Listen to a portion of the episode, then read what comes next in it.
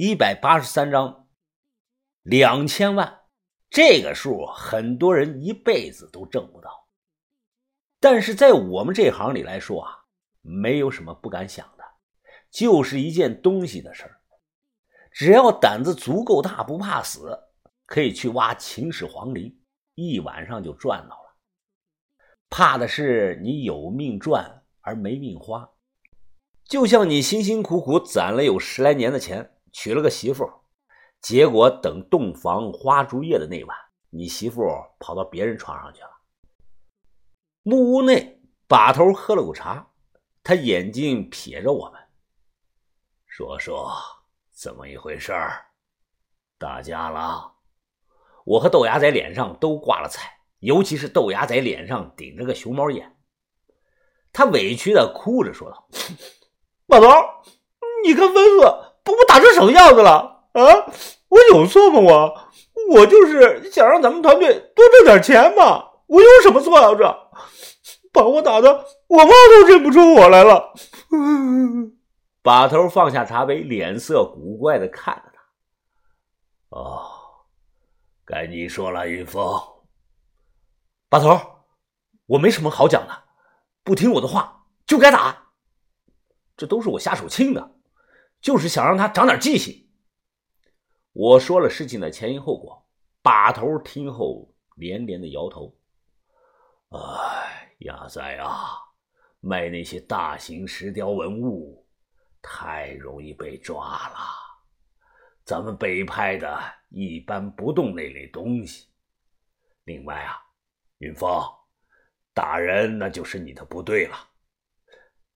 你先出去吧，我说说他啊。亚仔，豆芽仔偷偷的看了一眼，低头快步的走了。看豆芽仔走了，把头马上笑了，说：“打得好啊。”哈哈，打得好，做得好啊！牙仔是闽南跑船人的性格，他的性子太急了。如果你现在管不住他，那么以后更加管不住了。云峰啊，我七十多了，你才二十来岁，未来还有很长的路要走啊！你将来的成就肯定在我之上，什么东西能碰，什么东西不能碰，你以后当把头了，心里要永远有杆秤啊！我听得连连点头。啊，那好，我考考你，云峰啊，如果墓里出现了金缕玉衣，你拿不拿呀？我我想都没想，拿呀！但卖的时候我会很小心的。那带着铭文的青铜器大件儿呢？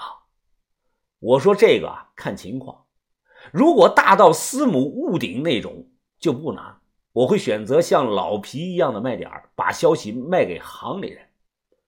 哦，好，好，好，不错啊！你说的和我想的一样。把头看我的目光中透出了一丝的欣慰。晚饭，小轩自告奋勇的做了疙瘩汤。这个疙瘩汤啊，它外观很是难看，就像那个搅拌的石子加了水泥一样。哎呀，但是味道呢，竟然意外的不错呀！我喝了有半碗，豆芽仔连喝了有三大碗。吃饱喝足，休息了一会儿。我们一行人拿上家伙事儿，就赶往了迷魂林，开始了夜间作业。那个五十象不是白天让豆芽仔挖出来了吗？夜间树林里阴森森的，加上有大雾，树枝笼罩在雾中啊，看起来是朦朦胧胧，就像置身在黄泉路上。手电照过去，我总感觉石像的眼睛在发光。把头仔细看了眼后。皱起了眉头，他突然手指着石像，说道：“你们有没有注意到啊？这个底下还有个东西。云峰啊，鸭子，再往下挖挖看，里面是什么？”挖了没有几铲子，只听到“当当”一声，似乎是碰到了石头。抛开土层后，露出来一层白白的像玉一样的大石板。我脑中第一个想到的，这个就是白玉桌呀！这是，马上用手擦了擦，竟然是质地很好的汉白玉石板。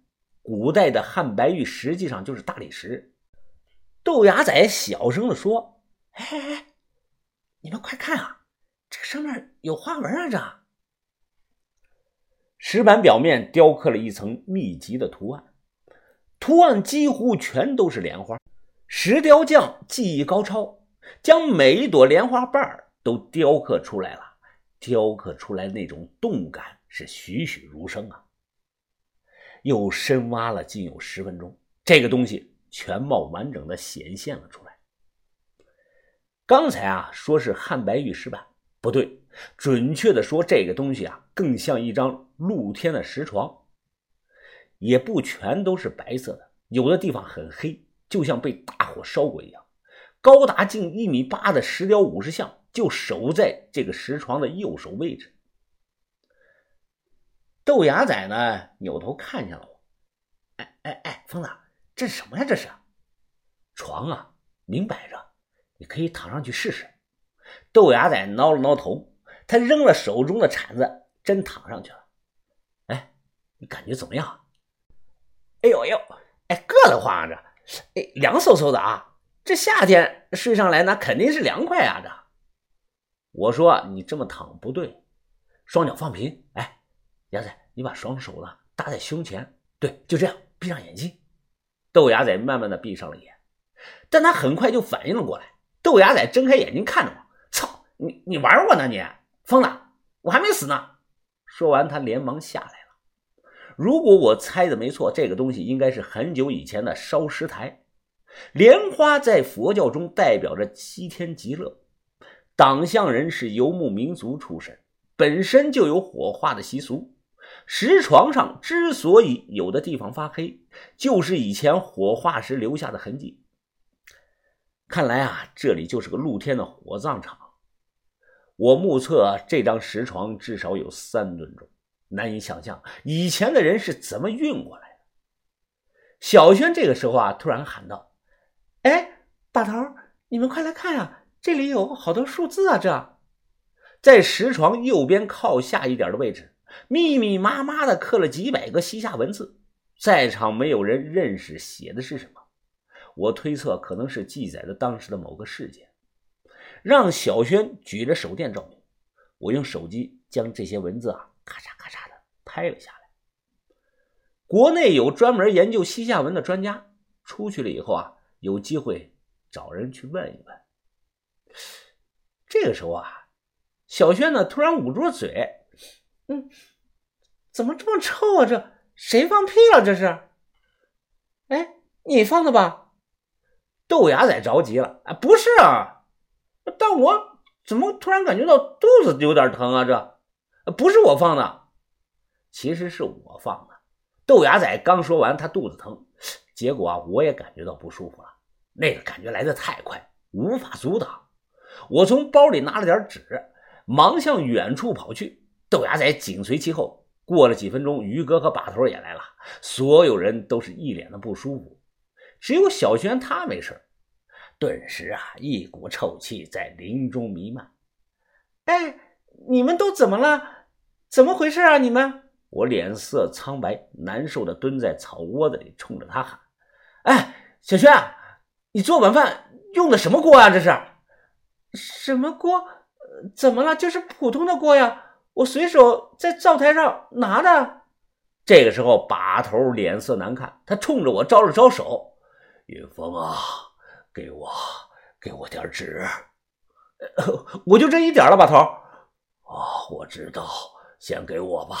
你们年轻，不用也行。小轩还在问怎么了，我大声的说：“你也不看着点啊！那个锅，它煮那个铜钱出锈了，有毒啊，不能用的。”我拉了两次，肚子不怎么疼了，因为我来之前就喝了半碗小轩做的疙瘩汤。豆芽仔喝了满满的三大碗呀，可想而知他的情况有多么的严重。一个半小时后，豆芽仔脸色蜡黄，他双手双脚摊开，嘴里叼着根烟，一脸的无奈，靠在一棵大树。你跟他讲话呀，他也不吭声。吸了口烟，豆芽仔才十分虚弱的开口说道：“小爷，我当年横渡太平洋，直穿大漠都过来了，真没想到啊，今天栽了跟头。赵圈圈，你这是夺命葛大汤啊！这是。”小轩脸色涨红，小声的嘀咕：“那那那谁让你吃那么多的？你说什么？”豆芽仔扶着树站了起来，哎，他还没说话，脸色又变了，忙捂着自己的肚子跑走了。把头脸色苍白，也非常的无奈。哎呀，啊，行了吧，啊，今天干不了了，早点收工吧。太厉害了，我感觉肚子里还有点厚积薄发，便跑着去找豆芽仔。关了手电，我俩蹲在草窝子后头聊天。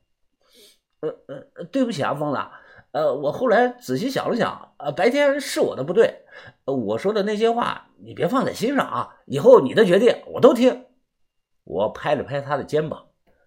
啊，牙仔，过去了啊，咱们还是好兄弟，先拉吧。嗯，那那你那你别摸别摸我的屁股啊！这，我说谁他妈摸你屁股了？